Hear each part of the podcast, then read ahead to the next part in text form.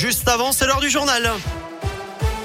Le journal préparé et présenté par Gaëtan Barallon. Bonjour Gaëtan. Bonjour Eric, bonjour à tous. On débute par vos conditions de circulation et déjà des difficultés sur la RN88. Coup de frein entre Pont-Salomon et Firmini dans les deux sens de circulation. Depuis ce matin, vous ne circulez que sur une seule voie dans chaque sens. En cause, ce chantier attaqué pour renouveler la couche de roulement. Changement de revêtement pour limiter les pertes de contrôle dans le secteur. Ça va durer pendant 15 jours. Des perturbations aussi du côté des bus à la Stas. La ligne M5 est perturbée alors que les lignes 30, 32, 33 et 57 ne circulent pas.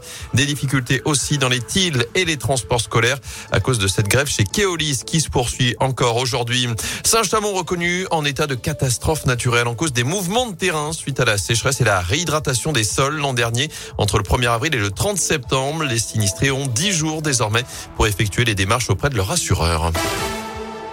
Dans l'actu également, des besoins urgents avec deux jours de collecte de sang à l'hôtel de ville de saint Pour donner, il suffit d'être majeur et en bonne santé sont les deux seules conditions. Le pass sanitaire n'est pas obligatoire pour faire ce geste et des donneurs, il y en a besoin puisque l'état des stocks est alarmant. Alain Lefebvre est le médecin chargé des prélèvements à l'établissement français du sang de Saint-Étienne. Il faut vraiment euh, qu'on puisse euh, avoir une réaction des donneurs et qu'on voit au niveau de certaines collectes, on n'atteint pas l'objectif de ce qu'on faisait auparavant. Et puis il y a des gens qui n'osent pas venir parce que soit ils ont eu Alors qu'on peut très bien venir après un délai euh, de 14 jours ou de 28 jours, on peut très bien revenir donner son sang. Lorsqu'on a été vacciné, on peut euh, venir euh, tout de suite donner son sang. Donc tout ça, c'est un petit peu impacté et il y a un besoin important, d'autant plus qu'il y a de nouveau des besoins au niveau des établissements de santé qui reprennent, hein, suite aux interventions qui vont reprendre, certains traitements qui nécessitent des transfusions. Et rappelons qu'un seul don peut permettre de sauver trois patients. Si vous souhaitez faire un geste, rendez-vous à l'hôtel de ville de saint aujourd'hui et demain entre 9h et 13h, puis entre 14h30 et 18h30. Feu vert pour les médecins,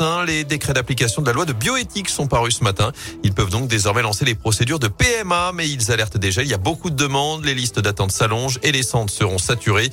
Olivier Véran annonce donc un coup de pouce de 8 millions d'euros et une campagne de communication sur le don de sperme. Alors faut-il plus de moyens pour les centres de procréation médicalement assistée? C'est notre question du jour sur radioscoop.com. J-1 avant le pass sanitaire pour les ados. Dès demain, les 12-17 ans devront aussi présenter un QR code ou un certificat pour prendre le train, aller au ciné, à la piscine, comme les adultes. Des soignants à Bouloche. Plusieurs dizaines de salariés de l'hôpital du Gier étaient conviés hier pour assister à la victoire de Saint-Chamond face à Vichy Clermont 73-71 pour la deuxième journée de la Leaders Cup de Pro B. Ils seront encore invités après-demain pour un nouveau match à domicile, cette fois face à Boulazac. Et puis un chiffre pour terminer ce journal, 4807 mètres et 81 cm. La nouvelle altitude officielle du Mont Blanc. Dernière mesure publiée aujourd'hui, soit près d'un mètre de moins en 4 ans. Une équipe de 27 géomètres et guides de haute montagne qui s'est rendue sur place il y a une dizaine de jours pour gravir le sommet, effectuer ses relevés.